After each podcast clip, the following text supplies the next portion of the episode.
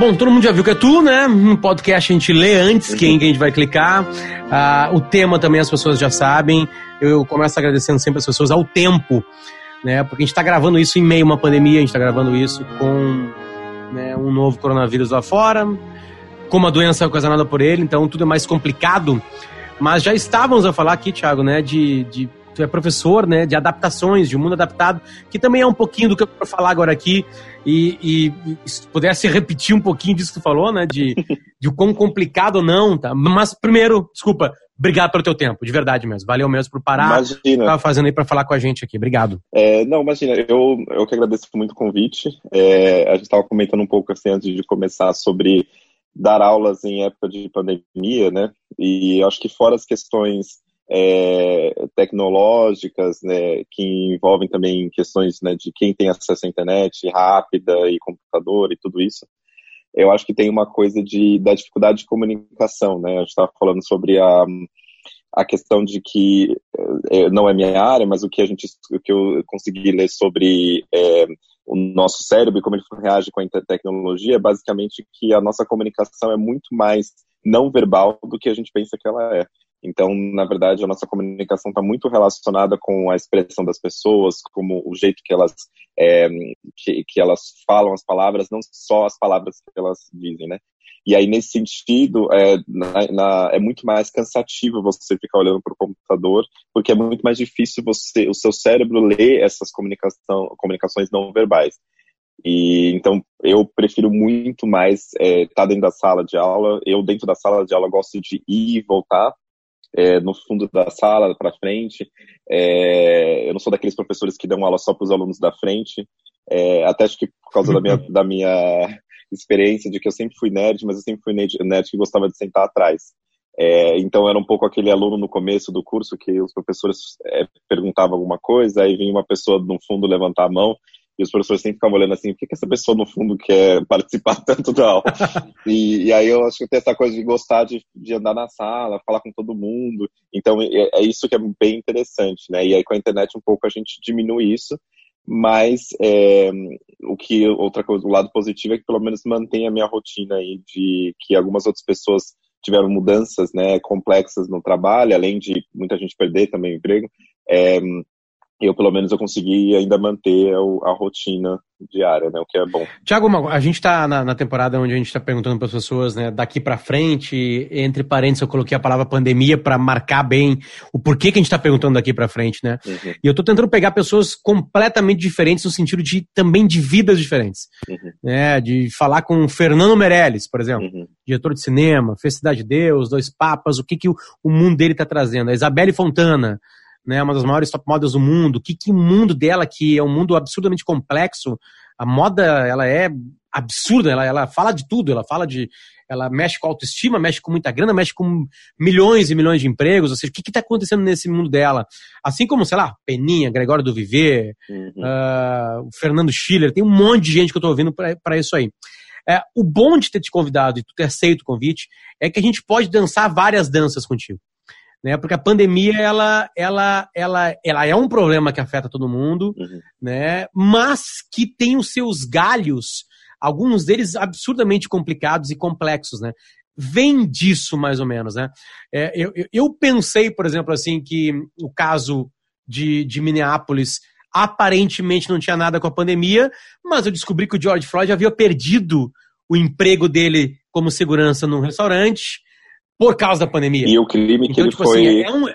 E o crime que foi acusado era, é, o suposto crime ali era de falsa, de uso de falsa nota. Então tem, tem uma conexão clara com a questão também de desigualdade, além da desigualdade racial e da violência racial, mas desigualdade social também, e aí no contexto da pandemia, né? Perfeito, perfeito. Hoje eu estava lendo uma coisa que é uma entrevista, eu vou esquecer o nome dela agora, mas agora há pouco eu estava lendo uma entrevista uma das é, é, principais líderes fundadoras do Vidas Negras Importam, né, Black Lives Matter, mas é, não, é, não, que não está agora como líder desse movimento, mas do, do caso Floyd, e ela é, era uma entrevista que ela deu agora para New York e ela comentou assim qual a diferença entre o momento de hoje e é, quando começou ali o Black Lives Matter como uma coisa é, como uma, que começou com uma hashtag diante de uma de um caso é, de violência policial e, é, e aí ela comentou assim que o que é diferente para ela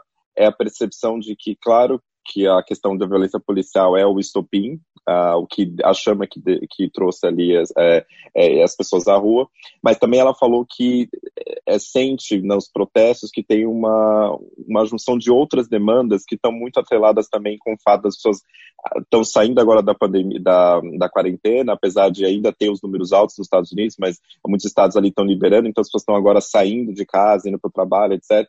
E, e alguns ainda, alguns estados ainda não estão completamente trabalhando, então ela fala que a, isso a pandemia fez com que de um lado tivesse uma demanda, é uma amálgama de demandas além da questão racial e da, na questão de violência policial, desculpa, Entendi. e que tem muito a ver com a questão de desigualdade, etc. E também tem uma coisa de uma circunstância ali de mais pessoas estarem disponíveis, entre aspas, na possibilidade de, de participar. E aí eu achei interessante essa comparação é, da pandemia com é, como ela influenciando esses protestos. É, bom, para a gente ver como tudo está interligado, assim. Então, eu te pergunto, assim, e, e, e, geralmente a minha primeira proposição no papo, Thiago, é, tipo assim, que a pessoa complete conforme o seu espírito essa uhum. frase, né? Daqui para frente, que que se a gente tivesse, eu sempre faço exatamente a mesma coisa. Nós estivéssemos agora numa mesa tomando vinho e eu te perguntasse, tá, Thiago, e daqui para frente? O que que, qual seria a tua primeira resposta? O que, que vem na tua cabeça, primeiramente, quando tem, é colocado num processo de pandemia, esse daqui para frente para ti? Uhum. Então, eu acho que acho que eu tentaria é, descolonizar, talvez repensar a ideia de tempo, né? É, deixa eu explicar o que eu quero dizer com isso.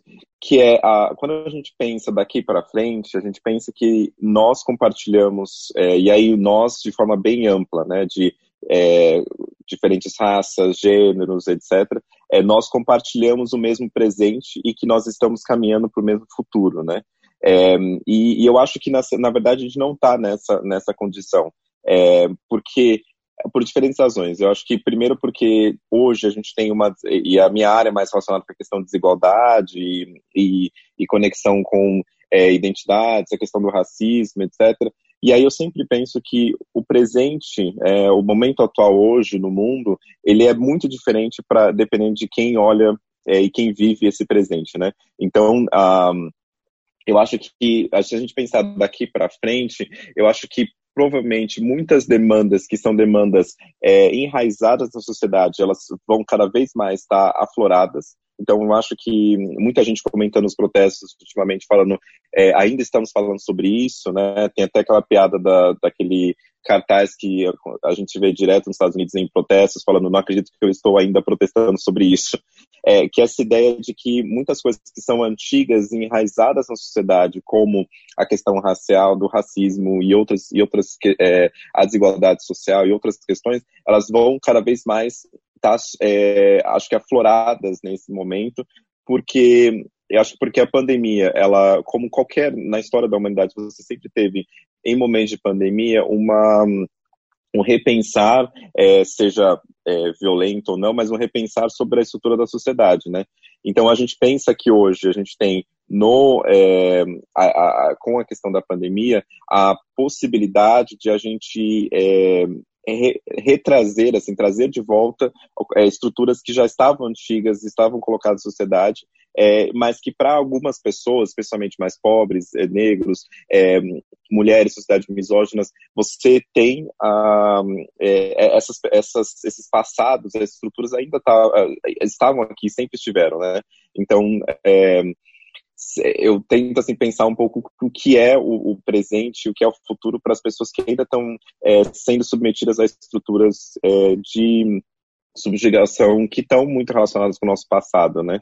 É, tem uma autora indiana, a Roy, que escreveu aquele é, o Deus pequenas, de, nas pequenas coisas, algo assim, é, que ela vai colocar é, ela escreveu um texto recentemente falando sobre, falando que a pandemia era um portal que nos levava é, nos levaria até o futuro, né? É, só que o que a gente, como esse futuro vai ser, ele depende muito da nossa própria construção é, diária. É, e a nossa construção coletiva, né? Porque nada pode ser, os problemas complexos do mundo, seja a questão da desigualdade, seja a questão da mudança climática, ou todas essas questões, elas não vão ser resolvidas individualmente, né? Elas podem só ser resolvidas coletivamente. Então, eu gosto de pensar na, nessa imagem do portal, assim, como a gente, num portal, a gente carrega um pouco do nosso passado, e a gente constrói o futuro, mas ele não nos dá uma resposta exatamente de do que como vai ser esse futuro. É, e, e, e, acho que a gente está nesse processo de transição, é, mas carregando muito do nosso passado. Eu sinto um pouco de otimismo, ou a minha interpretação está um pouco errada? Quando a gente consegue que problemas, entre aspas, adormecidos, que só quem gritava é quem sentia, né? Tipo assim, é, uma pandemia pode, de novo, ó, tá aqui. Nós estamos jogando na cara de vocês que não é tão simples assim. A tua pandemia é uma, a minha é outra, a dele é outra, a dela é outra. É, tem um pouco de otimismo nessa tua fala? Tem, tem. Pega um pouco disso ali? Tem, porque eu acho que não dá para. É, eu acho que eu sempre tento olhar, e isso é um pouco minha característica, eu sempre tento olhar, mesmo quando a gente olha números brutais, né? E eu, e eu e basicamente quem estuda e trabalha com direitos humanos como eu, é, basicamente vive desgraça todos os dias, né? É, mas ao mesmo tempo, eu, eu carrego um otimismo no sentido de que essas essas questões elas não podem ser resolvidas é, sem uma, uma ideia de coletividade, elas só podem ser resolvidas quando a gente se engaja coletivamente para resolvê-las. E eu sinto que quando ela, quando se, se conhece mais da realidade, quando as pessoas saem às ruas para poder discutir essas questões, elas, é, você tem uma, você gera uma luta constante que no final pode levar a uma mudança. É, a gente não pode, às vezes a gente fica muito é, focado é, também nas questões é, que são profundamente né, é, desiguais e historicamente enraizadas, mas sem esquecer também das evoluções que nós tivemos enquanto sociedade, né?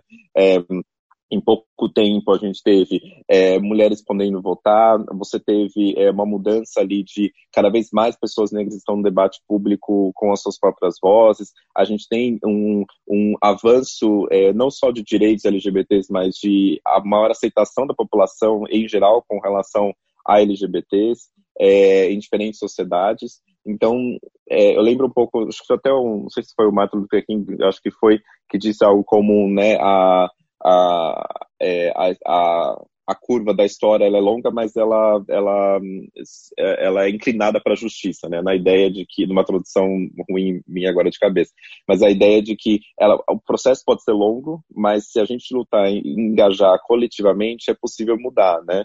A Angela Davis também falava isso, a coisa do, da democracia ser como uma luta constante. Então, ela não é algo dado. É, é, a democracia se constrói todos os dias, no nosso dia a dia.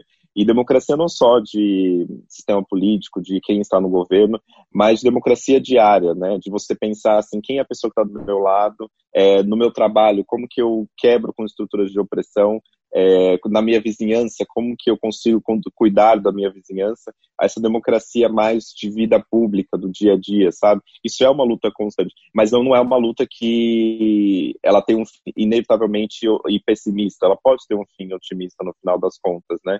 É, uma vez a Patrícia Hill Collins, que é uma também feminista negra dos Estados Unidos, ela veio fazer uma palestra aqui e ela é uma teórica crítica que vai basicamente olhar a realidade e tentar extrair as, as teorias dela a partir da realidade. E aí ela fala assim, olha, o que, que adianta você ser um teo... No fundo, todos os teóricos críticos deveriam ser otimistas. Porque por que, que você vai estar engajando com a realidade se não para mudá-la, né? Então essa é um pouco... Eu tento olhar esses números e, e, e essas é, desgraças que, em geral, todo mundo de direitos humanos acorda e dorme é, com elas, a partir desse olhar de elas serem um motor para uma mudança e no fundo tem um otimismo. Enquanto a gente está conversando aqui, Thiago, é, a gente consegue se ver, né? As pessoas uhum. só estão nos escutando, né? Mas aí o Thiago, a gente está usando o Zoom. Aliás, já falei isso aqui em outra oportunidade. Um abraço ao Skype, porque a gente só usava o Skype no momento que todo mundo tinha que usar alguma coisa, veio o Zoom. É. Então, um abraço, né? Bom, que o Bill Gates foque na vacina. É, exatamente. Bill, é, ele está focado nisso Faz agora. logo essa vacina. Faz logo. Nos avisou lá atrás, né, que que a pandemia seria o nosso grande problema, né? a gente ninguém deu bola para ti, mas uhum. tudo bem. Então a gente, a gente releva isso, mas eu tô te enxergando. Uhum. E tu tá me enxergando também, né? Tá, tá, me vendo.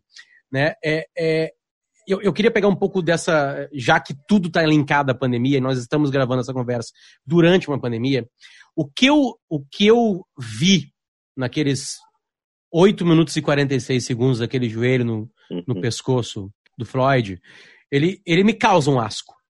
E aquilo, eu olho aquilo e é, aguça vários sentidos em mim, assim, né? uhum. né? no sentido de me dá raiva, me dá, me dá compaixão, me dá pena. Eu tô sendo transparente contigo, tá? uhum. tá? Não, não pode, pode ter sentimentos errados aqui. Sentimentos errados aqui, mas, tipo assim, um monte de coisa provocada com aquilo ali. Uh, é, eu sou branco, certo? Tu é negro. Uhum. Uh, eu sinto da mesma maneira que tu. Tô dizendo uhum. só pela cor da pele. Eu sei que nós não sentimos, nós somos seres absolutamente diferentes e complexos. Eu entendo isso. Mas, eu, mas acho que tu entendeu a minha pergunta, sim, já estava começando a responder. Sim. A gente olha aquilo de uma maneira diferente? Eu acho que. É... Claro que não dá para. Eu não sou muito a favor de a gente tentar essencializar, né? Tentar tornar todas as pessoas como. É, por pressuposto, a partir da, da, da, da raça delas, a gente consegue. É, para a gente conseguir a partir da raça delas, deduzir já o que poderia ser a experiência pessoal dela. Mas é, as nossas percepções pessoais, elas, é, em geral, têm sim uma. É, elas, é, é, essas cenas de violência ativam uma memória é, emotiva e histórica que pode ser provavelmente diferente se você é branco ou se você é negro. É, então, acho que de um lado você tem essa questão de, é, quando eu olho, eu já ativo algumas coisas, se, seja porque eu já, se eu já fui ou não é, violentado pela polícia, ou nem preciso ser, ter, sido violentado pela polícia, mas pessoas negras passam por questões como eu não vou até a esquina comprar um pão na esquina só de, é, de camiseta regata e chinelo e sem um documento. É, porque eu não sei se vai ter uma viatura e achar que eu vou roubar. É, ou é, você, eu passar na frente de uma polícia sempre tem uma tensão. E, ah, inclusive, tem estudos é, é, que vão olhar a partir da, do trauma e vão mostrar que é, as pessoas negras em geral são submetidas mais tensões e traumas no cotidiano. E elas são acostumadas a, são não acostumadas, né, mas o corpo é condicionado a, a, a ter essas mini traumas todos os dias. Então, você aquele o corpo ficar enrijecido, de você passar na frente de uma viatura com medo, você não sabe se olha e direto, né, para não parecer que está desviando, ou você não sabe se você desvia para não parecer que está encarando. E isso são pequenos traumas cotidianos. Inclusive, tem uma pesquisa recente, é, que eu, recentemente que eu vi, que era sobre tentando explicar o número, o porquê mais mulheres é, negras e imigrantes nos Estados Unidos, é, os filhos delas têm mais problemas é, no começo da vida. E aí, uma das explicações era porque esses traumas, essas tensões, conseguem passar da mãe para o filho também. Então, essa todo é, é, então ele ativa tanto fisicamente quanto experiências é, e, e, memórias é, históricas e pessoais, né? É, mas isso de um lado, mas eu acho que de outro lado existe sim uma uma uma emoção compartilhada, uma empatia compartilhada que eu acho que é, há questões como essa violência brutal, oito minutos ali enforcando uma pessoa, que ela ativa algo na, em nós que eu acho que é algo que deveria, que é construído é, é, dentro da gênese humana, que é essa ideia de você de revoltar uma, de uma, diante de uma situação injusta profunda. Eu acho que, claro que é, pessoas brancas elas podem ter um, um privilégio maior de não ter tido essa experiência, é, essas memórias né, afetivas, históricas é, que, é, de violência, é, é, como pessoas negras, mas eu ainda acredito que é possível você ter uma certa experiência, é, uma reação, não experiência, mas uma reação de, de é, em, empatia, né, com aquela pessoa e de revolta. E aí eu lembro que é, em geral, a gente pensa muito nas emoções em tese positivas, né? De você pensar ah, o amor, a empatia, etc. E você falou essa coisa da raiva, né? De emoções certas ou erradas. A gente não precisa ter medo de ter emoções é, que sejam, é, que é a raiva, por exemplo, ou ódio até, é, porque não são necessariamente elas que, que fazem a gente fazer coisas ruins ou moralmente inaceitáveis. É que muitas vezes essas emoções fortes de, de raiva, é, e aí tem a, uma outra autora, Bell Hooks, vai falar muito sobre os, ela tem um texto muito legal sobre usos da raiva contra o racismo, porque ela vai falar assim, olha, existe um lugar, sim, é, para a questão da raiva, e, e que é um, um, lugar de fazer com que você se revolte sobre aquela situação de justiça. As pessoas que saíram na rua, na rua na década de 60 nos Estados Unidos, ou aqui desde a década de 30 tem movimento negro, elas saíram também com essa coisa da raiva, né? Então, ela não é uma, uma emoção é, que a gente tem que desconsiderar. A questão é o que, que a gente faz com ela, né? Mas é, não existe emoção errada ou, não errada. Acho que é, é, até certo, na verdade, assim, até é compreensível aqui, nesse contexto você ver uma pessoa com, ali no chão você falar, não, eu tô com raiva dessa situação. A questão é como, enquanto sociedade, enquanto coletividade, a gente vai lidar é, lidar com isso, né? Ah, os protestos que seguem uh, nos Estados Unidos, enquanto a gente grava isso, né? Pode estar uhum. acontecendo uhum. algum. Óbvio que a, a seleção de imagens, né, Thiago, que chega pra gente, quando a gente abre uma timeline, a, a, a violência é, é, é, ela chega mais, né? De alguma maneira, uhum. né? O confronto chega mais, né? Ou uma imagem muito bonita, um discurso muito bonito, mas assim, a gente tá vendo, são várias e várias cidades, vários e vários protestos, a maior parte deles tem paz, mas daqui a pouco tem um atrito, tem. Uhum. E a gente vê. É, é, e aí se discute muito a violência, a violência em si, né? O, o, o, a explosão, digamos assim. E aí eu vou falar da explosão do outro lado, né? Uhum. A, a, porque a gente continua vendo a polícia sendo é, violenta. Como é que se. Eu vou usar a palavra, como é que se cura isso, Thiago? Então, é um homem do direito. A polícia faz parte desse processo, né? Uhum. Eu estou perguntando para o professor mesmo, né? É. Como é que. Eu, não vou nem botar aspas, tá? Em cura. Uhum. Como é que se cura isso? Não, eu acho que é, é interessante isso, porque a gente, é, no direito, a gente é ensinado a, a, perceber que o direito é quase como se fosse um, um teatro, assim, com, você tem, com um script, com, você tem umas regras é, que devem ser seguidas. Então, muitas vezes as pessoas não entendem regras jurídicas porque elas falam, mas por que vocês estão por que tem esse procedimento, por que demora tanto, por que tem isso, por que tem aquilo, mas é porque é um pouco a, a noção de justiça no direito não é só uma noção de substantiva, quer dizer, no final o que, que vai acontecer com aquela pessoa, mas é também uma noção de processo, então aquele processo vai levar um, provavelmente uma decisão justa no final das contas. E então por isso que você tem como, por exemplo, né, a pessoa é acusada, a outra tem que defender, a gente tem que falar que a pessoa supostamente, né, supostamente cometeu aquele crime, etc. E tal.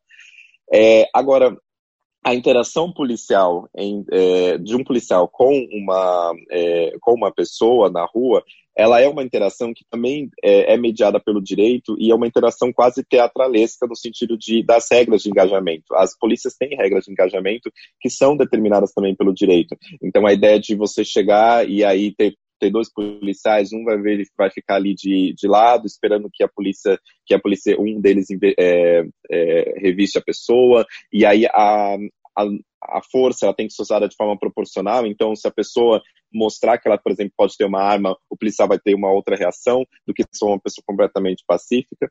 Então, o direito, ele tem essa pretensão, na verdade, de conseguir é, regular esse teatro.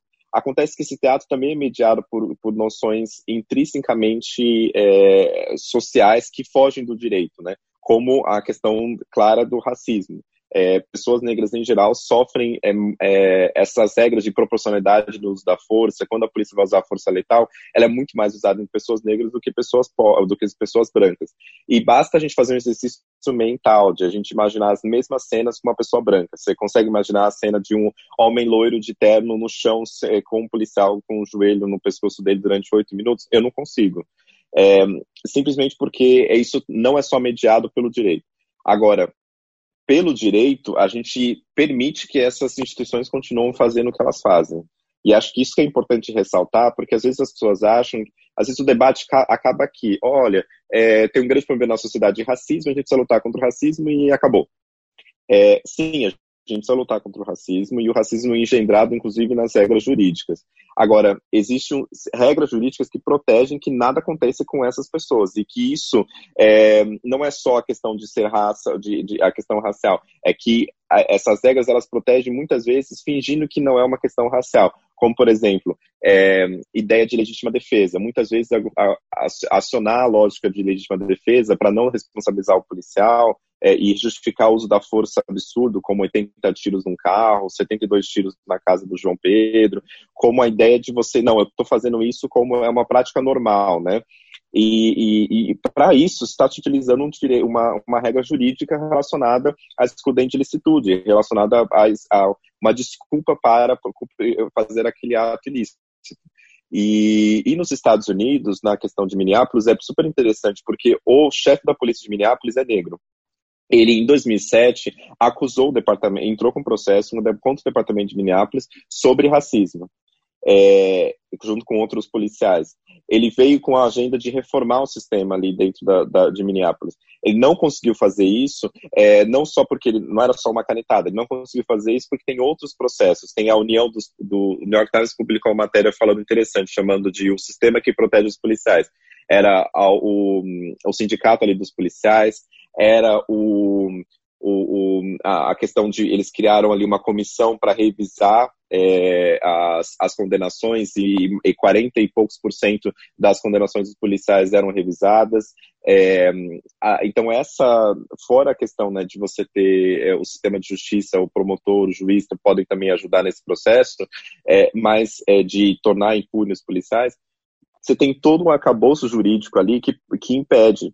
E é um acabouço quase kafkaniano, assim. Na GV, a gente, na, na Getúlio Vargas, eu, no ano passado, eu fiz um semestre inteiro de aula com os alunos de uma matéria chamada Quem Policia a Polícia. Era uma matéria só sobre policiamento com os alunos de direito e a gente fez alguns, alguns trabalhos de pesquisa. E a gente falava muito com uma, um conjunto de mães, que é as Mães de Maio, é, que são mães de, é, de, de, adolescentes que foram mortos pela polícia, de jovens que foram mortos pela polícia. É, não existe só em São Paulo, existe em vários lugares do Brasil, Bahia outros lugares. É, de outros grupos de mães também. E a ideia, é, a gente discutindo com elas, e as histórias são é, realmente kafkanianas, assim, de as, as, mães terem que ir na delegacia toda semana, perguntar como que está o andamento do inquérito sobre o filho dela, é, e basicamente a, uma, uma mãe me disse que uma pasta do caso do filho dela demorava, demorou meses para poder passar de uma mesa para outra. E então esse, isso tudo é regulado pelo direito. É, e muitas vezes ela vem no formato racialmente neutro, e aqui entre aspas, quer dizer, ele, ele se coloca como racialmente neutro. Ele fala: não, tô, a pessoa era perigosa, é por isso que eu tirei mais. Eu achei que o João Pedro era traficante, então eu atirei para a casa dele. É, alguém achou que alguém pulou e eu atirei. É, não, achei que a pessoa estava armada, então eu atirei junto. É, mas e, e, e, quando a gente começa a desmantelar essas regras e ver um pouco a nudez dessas regras, quando a gente tira todas as justificativas e percebe que elas não fazem sentido, é, que algumas mortes realmente, algumas mortes realmente para o sistema do, de, do direito, para a justiça, para o sistema policial importam mais do que outras, é, a gente percebe que no fundo ali tem a questão, é, muitas vezes tem a questão racial. É, então talvez uma resposta muito longa para a sua pergunta, mas acho que é um pouco o direito ele tem essa, ele protege também e, e eu acho que por isso, mas aí vindo na questão otimista, eu acho que é, o direito também pode ser um instrumento de emancipação e um instrumento de mudança social. É, só que para que a gente faça isso, a gente precisa é, realmente é, é, reformar as instituições é, que funcionam direito, né, como promotoria, como promotores, como juízes, é, diversificar, ter mais negros nesses, nesses, nesses postos, é, tornar a polícia mais transparente. Então, esses instrumentos podem também ser feitos pelo direito. Então, não acho que o direito só é opressor, eu acho que ele também tem um papel de emancipação social. Ah, o sistema americano ele funciona de uma maneira muito geográfica, sistema social, né? É, é, o aluguel é mais barato no bairro latino, no bairro negro. Tem, tem isso, né? O bairro tal, o bairro tal, uhum. o bairro tal. É, e aí estudos apontam que quando um negro consegue ir para um outro bairro, ele tem menos problemas até de saúde. Uhum. Tipo assim, é, sei lá, o coração funciona melhor. Porque ele está num ambiente mais pacificado. Né? Tá pagando mais. E aí ali tem uma escola melhor para o filho e para a filha. Aí com a escola melhor para o filho e para a filha, a preparação é melhor há uma possibilidade maior de ir para uma universidade, aí tu vai se formar em direito, e aí pode ser um professor de direito, como tu, né? Tipo assim, tem uma. É, é, é assim que se monta. São, sei lá, certamente todas as décadas da minha vida. Eu nasci em 79, então teve, teve protestos como esse na década de 70, na década de 80, na de 90, na passada, uhum. na retrasada, e, e eu vou, vou botar 2020 como uma nova década já, não é matematicamente, mas já coloquei. Uhum. Não, não se resolve nos Estados Unidos. Não se resolve. Não se resolve porque as escolas, eu estou sendo bem, bem ralo, porque as escolas, os hospitais desses bairros são os piores dos Estados Unidos?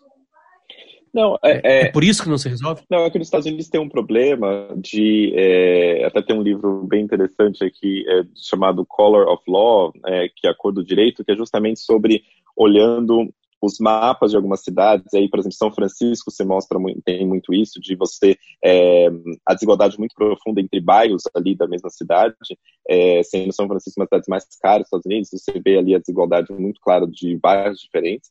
Acontece que você não. É, e aí entra a questão do direito também, porque você tem que ter um sistema de redistribuição dos recursos na sociedade.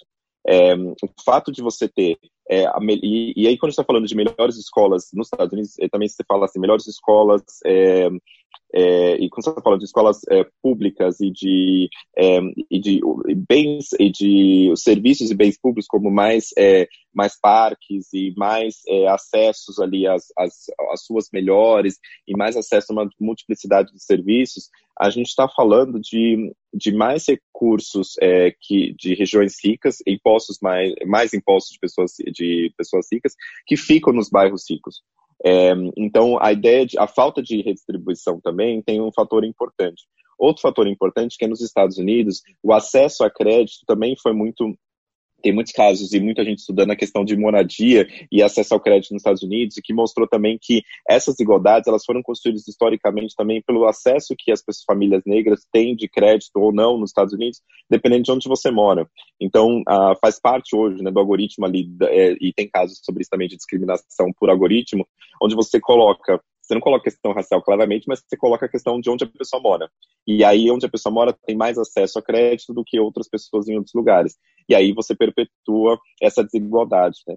Então, você tem essa, a, a, essa questão de você é, dessas desigualdades serem perpetuadas por, é, e justamente porque você elas foram construídas historicamente, né? Agora Basta a gente olhar, por exemplo, São Paulo. É, é, quando a gente olha São Paulo, tem uma pesquisa interessante é, que, é acontece nos últimos, todo ano, é o mapa da desigualdade de São Paulo, é, que ela é feita pela minha rede Nossa São Paulo e pela minha Sampa, e, e basicamente eles olham todos os índices é, de, de sociais, então eles olham expectativa de vida, eles olham questão de saúde, eles olham várias coisas. E aí eles colocam isso no mapa é, de São Paulo. E aí você vê uma discrepância enorme. Eu lembro como, não vou lembrar exatamente o número de cabeça, mas era em torno de 80 anos a expectativa de vida no bairro Moema, que é um bairro rico, rico de São Paulo, e 50 e poucos anos numa periferia São, na zona leste em São Paulo, na mesma cidade. É, e aí quando a gente coloca qualquer outro dado de, é, é, eles têm até dados de é, é, doenças respiratórias e é, violência racial, violência contra LGBT, você coloca todos esses dados e junta isso em cima dos dados que a gente tem sobre é, onde moram as pessoas negras em São Paulo, é, onde são os territórios negros em São Paulo, é, é assustador, assim, você vê a, no censo 2010, quando você tem, você aplica isso para a cidade de São Paulo, você, é, ela casa completamente com esses lugares mais de desigualdade, onde tem menos recursos públicos. Pensando numa, numa cidade, que é a cidade mais rica do Brasil, é, não é falta de dinheiro exatamente é a forma como que a gente racionaliza essa, esse, esses recursos espalhados pela cidade. É, a gente vê no Rio de Janeiro a discussão sobre algumas escolas públicas é, de qualidade que ficam ali bem é, no, em bairros ricos e a necessidade de você ter é, alunos negros estudando nas escolas públicas, não só alunos é, daquela região que já são uma classe média, classe média baixa, é, justamente por isso, porque você perpetua essas desigualdades é, constantemente. E aí eu lembro um pouco da minha própria história. Eu nasci, é, assim, nasci é, Osasco, Carapicuíba, por ali, é, e sempre brinco, eu nasci dos dois, porque eu fui, acho que nasci em Carapicuíba fui registrado em Osasco, ou, ou o contrário, não lembro. E, e aí o que aconteceu foi que é, eu fiz a faculdade inteira na PUC, e pegava todos os dias o trem. E quem conhece São Paulo é basicamente os, os trens que ligam a região metropolitana, as cidades em volta de São Paulo, e vai até São Paulo. Eu demorava duas horas para chegar na faculdade todos os dias, é, que a faculdade fica no bairro chique aqui em São Paulo, tal. É, e para mim era assim: as pessoas negras desapareciam em algum momento entre a minha casa e, e a faculdade. É, porque o trem era assim, 80%, 90% de pessoas negras ali indo, é, indo para pessoas negras e quase todo mundo pessoas pobres indo para o trabalho. E quando, ela, quando eu chegava ali mais na, na, na parte central de São Paulo, você tinha uma pessoas, é, é, várias pessoas brancas. A minha faculdade tinha pouquíssimos, de 400 alunos é, negros do que se formaram junto comigo, 300 e pouco, 400. Eu acho que tinha dois, três alunos negros. Então, é, e aí isso não é isso não deve ser naturalizado, né? Claro que as dinâmicas sociais são diferentes. É, lá nos Estados Unidos essa questão do crédito ajudou também muito, é, mas aqui tem outras questões como a regularização é, fundiária. Muitas pessoas constroem casas ali é, sem ter, é, sem poder ter direito a, né, a uma a, ao título da terra, e não porque elas não querem, mas é porque tem vários problemas com relação a vários bairros e várias ruas em São Paulo. É, então essa desigualdade também é historicamente, historicamente construída, mas ela se está muito relacionada com esses territórios e a desigualdade ela não se dá no, no, né, no, no ar, ela se dá em territórios concretos. Ela se dá e a, e a, e a, e a, e a violência também se dá em territórios concretos, inclusive até porque a polícia, por exemplo, ela, ela está distribuída é, geograficamente. Né? A gente esquece isso, mas você tem batalhões da polícia distribuídos ali geograficamente e, e, você, e, você, e, e, quem estuda violência sabe que alguns batalhões ali você, mesmo você mudando o comandante, o comandante ser, do mais pró-direito, se tem comandantes da polícia mais pró-direitos, mais que estão a, a fim de reformar a polícia, mas eles têm uma dinâmica regional, é, local, que de violência, que está naturalizada aquela violência, aquela violência continua. É, falam, muita gente foi crítica com relação à intervenção militar no Rio de Janeiro, falou também que você está pegando uma instituição que está fora da atuação diária da polícia, jogando para atuar diariamente na polícia, e aí ela vai entrar na dinâmica do território, que é assim, aí vai entrar a questão da corrupção, vai entrar a questão da violência naturalizada, é, da questão da milícia. Então, é, o poder ele só ele não se exerce do nada, né? ele se exerce em territórios seja um território como na África do Sul ou nos Estados Unidos, na época da segregação, que tem uma placa dizendo aqui você não passa, pessoa negra, é, ou outras formas de controle social. É, né, o fato de eu entrar na faculdade e só ter, não ter professores, é, não ter professores negros, é, sendo que, sei lá, se eu sair para a rua, provavelmente tem um monte de pessoas negras, mas dentro daquele espaço não tem, é, não é um, um, não uma mera casualidade, né? É uma coincidência. Ele é construído e dentro daquele território como um sinal de que, olha, aquele, esse território é para essas pessoas que têm essa configuração. É, então, ela só existe dentro desse, desses territórios, seja quais forem as, as dinâmicas espaciais ali, né? Seja nos Estados Unidos, no Brasil, que são diferentes, mas elas têm essa semelhança. Estou pegando os exemplos dos Estados Unidos, sabendo que são histórias muito parecidas, né? Obviamente uhum. tem algumas particularidades, né? Mas a história da população negra é parecida, né? Por que, que, ela, que a população negra está uhum. né?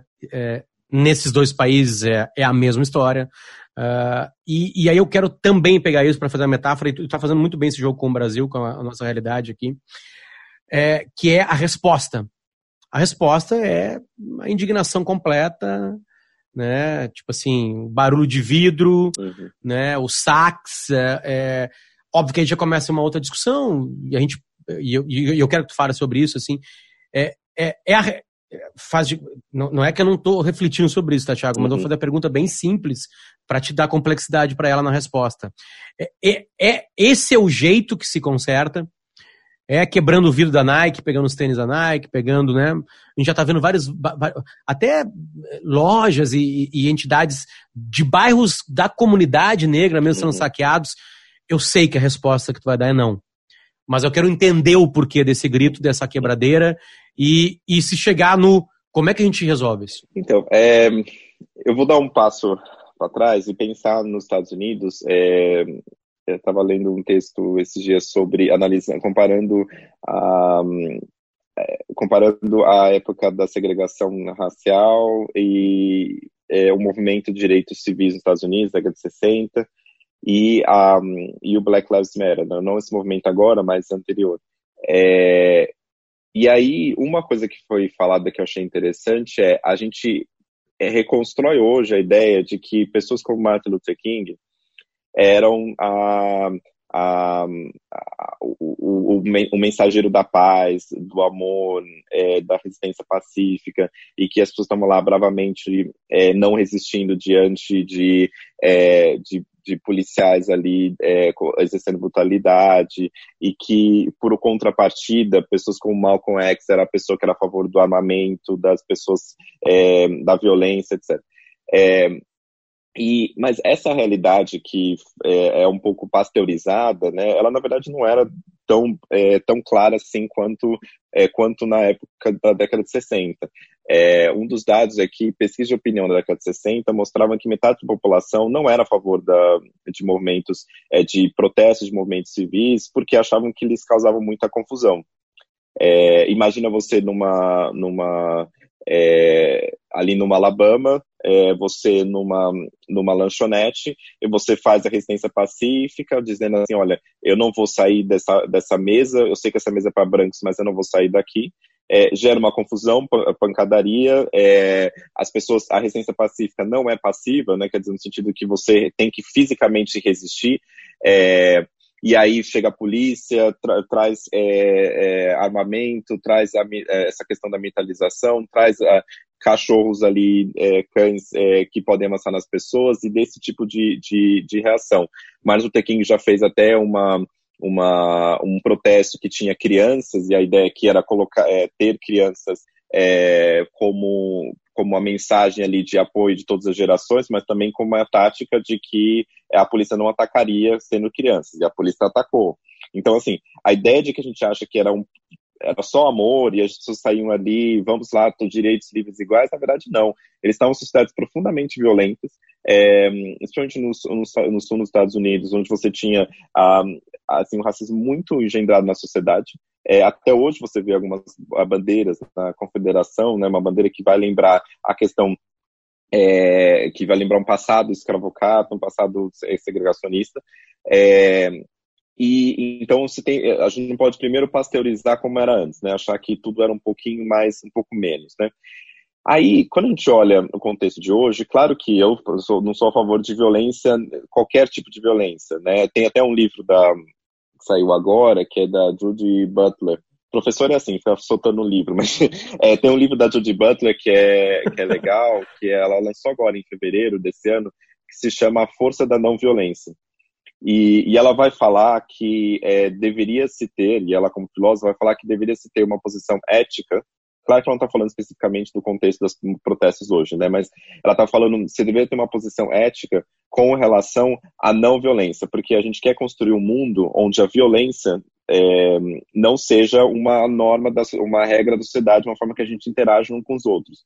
Então, que mundo que a gente quer viver? A gente quer viver num mundo que haja violência ou não? A gente quer que não haja violência. Ok, então a gente tem que ativamente, como, como força, não com passividade, mas com força, ativamente resistir a qualquer tipo de violência. Essa é a posição que ela vai trazer. É, agora, é, eu questiono o que significa, é um pouco eu estava falando também na, na, com a Folha, num outro podcast, falando assim, o que significa violência, né? Porque, de um lado, você tem uma, ideia de você ver é, é, é, a naturalização da violência contra pessoas negras. E aí você vê mil e 1.800 pessoas é, sendo mortas no Rio de Janeiro no ano passado. É, no meio da pandemia, em abril desse ano, os últimos dados que a gente tem é que aumentaram em 43% os números de mortes na polícia, pela Polícia de Janeiro em abril. É, em São Paulo, entre janeiro e março, foram em torno de 20 e poucos por cento. Então, a gente naturaliza de uma forma essa violência contra corpos e pessoas reais, e é, tem um certo pânico de elite, assim, quando você vê uma loja da Nike que as pessoas roubaram alguns, alguns, alguns é, tênis vai resolver o problema da sociedade se as pessoas souberem tênis? Com certeza, de, de coisa nenhuma. É, é um movimento da, da, do movimento, é uma intenção do, dos movimentos que estão hoje organizando né, essas, essas manifestações? Com certeza não, porque as próprias pessoas estão ali falando que eu sou anti-violência. Essas próprias manifestações são anti-violência.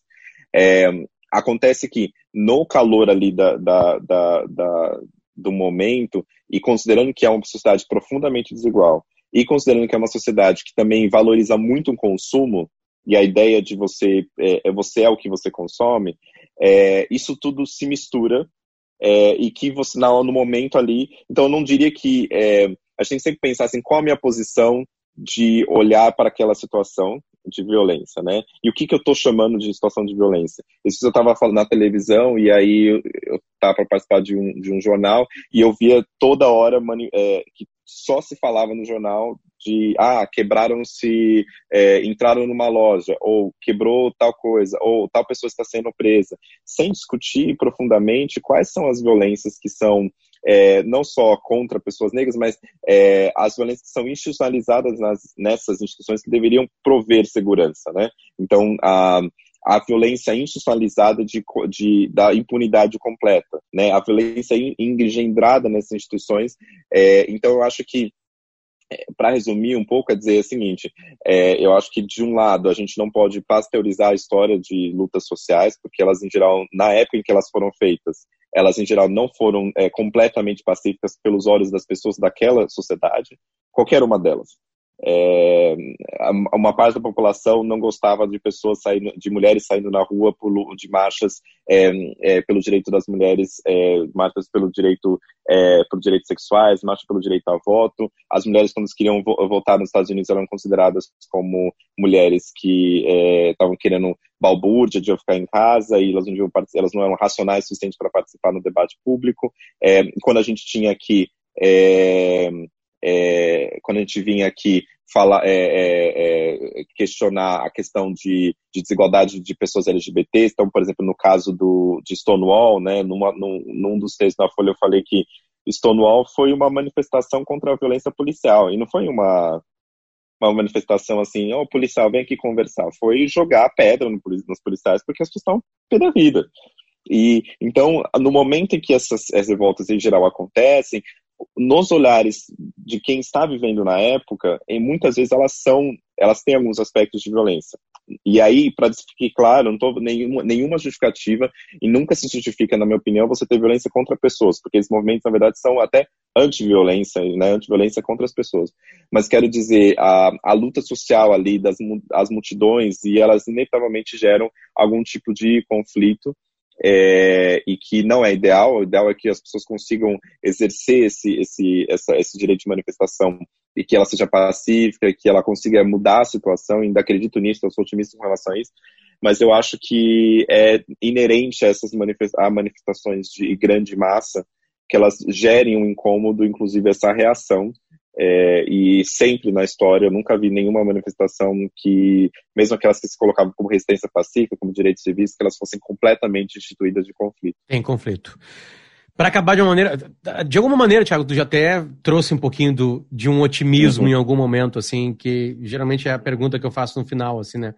É, já que eu estou tentando que esse podcast possa ser escutado daqui a, sei lá, cinco anos e as pessoas ouçam ele com o cheiro uhum. de 2020.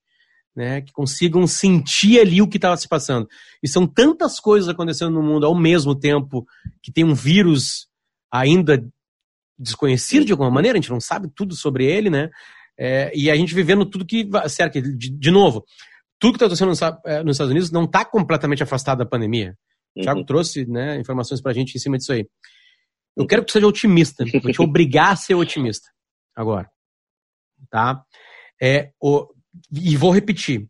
Daqui para frente, botei entre parênteses pandemia, dois pontos.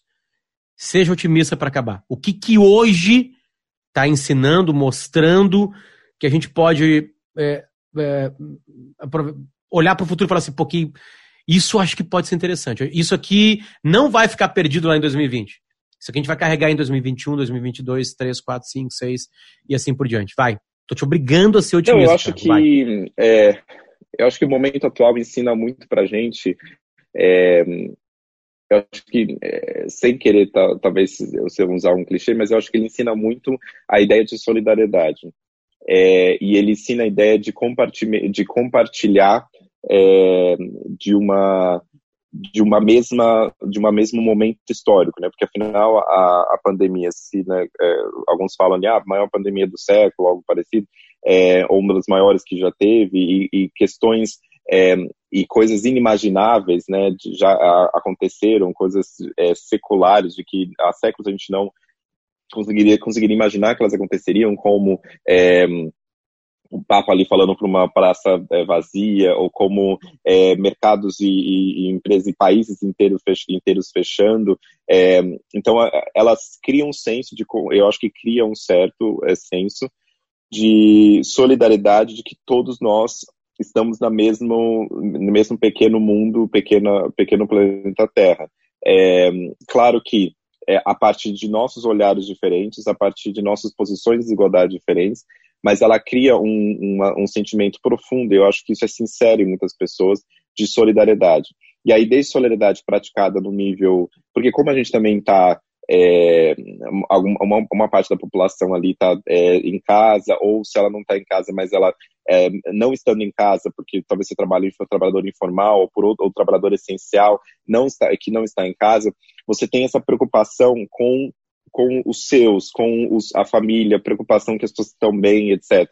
E isso acaba se expandindo também para a sua vizinhança. Eu vi várias histórias de gente falando assim, entregando comida para eh, pessoas idosas, entregando é, comida para sua comunidade. É, a minha irmã, por exemplo, é pastora, e aí ela dando, distribuindo comida ali em vários lugares. Então, essa perspectiva de é, de, de, de inflexão, é, seja porque a gente está em casa, seja porque a gente está muito preocupado com quem, com a nossa família, com os nossos, ele tem gerado também um sentimento, eu acho que não é só um sentimento de, de autodefesa, de proteger, mas é um sentimento também de que a gente não vai conseguir sair dessa desigualdade, dessas questões, sem, a, sem efetivamente ter uma solidariedade construída. Então, acho que eu começaria, eu terminaria com essa ideia de que é necessário a gente construir um futuro que seja mais solidário. É, é urgente fazer isso, então não é algo que a gente possa esperar por um tempo, é urgente isso. Eu não acho que a pandemia vai conseguir resolver todas as questões, mas eu acho que ela pode ser efetivamente um portal para que a gente possa, é, com base no, no, passado, nos aprendizados do passado, a gente está construindo um futuro um pouco mais solidário. Muito obrigado pelo teu tempo, pelas tuas palavras, pela tua paciência. É, é, é, é, é obrigatório para mim esse é o exercício do isso aqui foi quase criado de uma mesa, de uma cadeira de divã, de um divã, Thiago, é, para quase terapia, de quase uma terapia para mim, porque eu sou obrigado a ouvir, né? Como sou radialista, sou obrigado a falar. E aí nesse podcast eu ouço as pessoas e isso está me trazendo um, um, tá me fazendo um bem danado. Ouvir faz um bem e eu te agradeço por essa quase hora comigo aqui pelo teu carinho, pela tua atenção. Eu tenho só, eu, eu, você falou da coisa de terapia, eu também me senti um pouco, assim, escutando os outros é, é alguns é, episódios, eu estava já com meu chá, sentado num sofá, diferentemente se eu tivesse numa posição mais dando entrevista no jornal, sabe? Então eu já estava mais numa posição mesmo terapia. Sim. Então acho que valeu a terapia da semana. Ótimo. Ótimo, tomara que tenha sido uma terapia para ti, porque no caso aqui eu ouvi, né? Quem falou foi tu, tomara que tenha te encontrado, Sim. tenha também te melhorado. Mas acho que todo mundo que está escutando aqui o podcast tá, e chegou até aqui, a gente tem. Isso é uma coisa legal que a gente pode ver, né? Quantas pessoas chegam. E no Pode Entrevista, geralmente, cada 10 que entraram, oito vão até o final. É, porque quem eu estou entrevistando tem algo para falar. Sempre nos brinda, assim. Mesmo que a gente leia o nome e fale assim, ah, eu não concordo com essa pessoa. Tá, vamos lá. Aí depois no final, porra, ali eu concordei, aqui eu uhum. continuei discordando, né? Mas assim, é interessante ouvir. Obrigado, Thiago. De verdade mesmo, pelo teu carinho. Obrigado você. Até mais. Tchau, tchau.